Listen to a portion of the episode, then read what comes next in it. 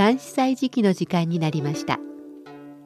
限られた文字の中に悠久の歴史や雄大な景色。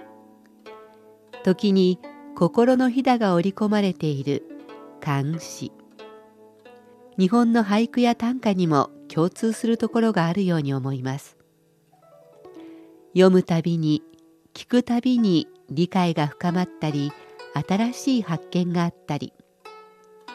そんな監視の世界を旅してみましょう。ご案内は私高橋恵子。中国語の朗読は劉英でお届けします。今日は二十四節気の穀雨穀物を潤す雨が降る頃です。日本では菜種梅雨春に3日の晴れ間なしといった言葉があって春は雨のシーズンでもあるのですが北京は相変わらず乾燥しています。この時期に雨が降ったら作物にとっては恵みの雨になりますが今日も北京は快晴でした。太陽が眩しくて春というより夏を思わせる一日でした。そういえば国雨の次は立夏ですものね。季節の移り変わりは至る所で感じますが日が伸びたことでも季節が変わったことを教えてくれます。そして夜に色があるとすれば夜の色も漆黒の冬から墨を水に流したような透明感のある黒に変わったような気がします。夜職場を出てちょっと寄り道したくなる時期になってきました。さて今日は李白の「春夜落城に笛を聞く」を紹介します春夜落城に笛を聞く李白谁家玉笛暗飞声？散入春风满洛城。此夜曲中闻折柳，何人？不起故园情？他が家の玉滴ぞ。暗に声を飛ばす。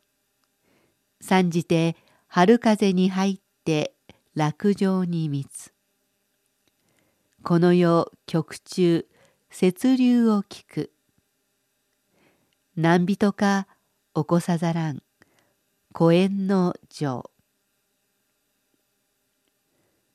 もう一度中国語で聞いてください。谁家玉笛暗飞声？散入春风满洛城。此夜曲中闻折柳，何人不起故园情？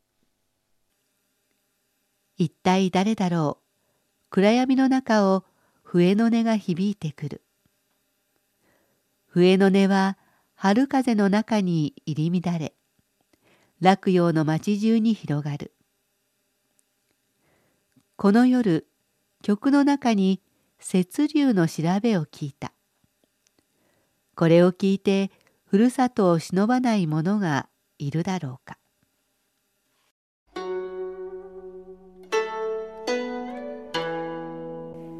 作者李白は政党の詩人。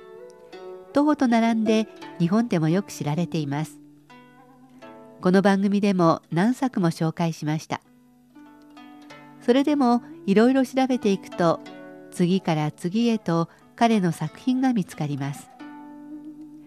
情景が目に浮かび気持ちも伝わってくるような詩が多いように感じます。今回の詩もそうではないでしょうか。李白が345歳の頃洛陽に半年ほど滞在した時の春に作られたものです。玉の笛と書く玉滴は文字通り玉でできた笛つまり高級な笛です。落城は牡丹の花で有名な落葉のこと。節流というのは節葉流という別れの悲しみ寂しさを歌った曲のことです。柳の枝は弾力があって丸く輪のようにでき終わりがない。つまり別れがない。しなって折れずに元に戻ることから。中国では昔旅立つ人が無事に帰ってくることを祈って柳の枝を輪にして送ったといいます。古園はふるさとのことで古園の情とはふるさとを懐かしく思う気持ちです。この作品はふるさとを遠く離れ楽ようにいた李白が夜眠れないでいるとどこからか笛の音が聞こえてくる。その曲は別れの名曲。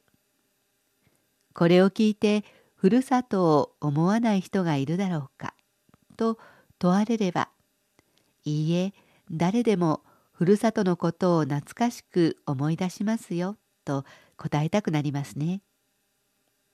冬の間は寒くて夜になると早々と布団に潜り込んでしまいますがいつまでも外が薄暗い春の夜は外に出て笛を吹いたり床につかずぼっとしていたり現代の私たちも十分共感できませんか？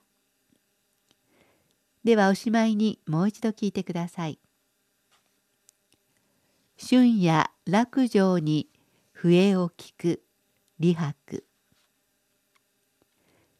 他が家の玉滴ぞ暗に声を飛ばす。参じて春風に入って落城につこの世曲中雪流を聞く。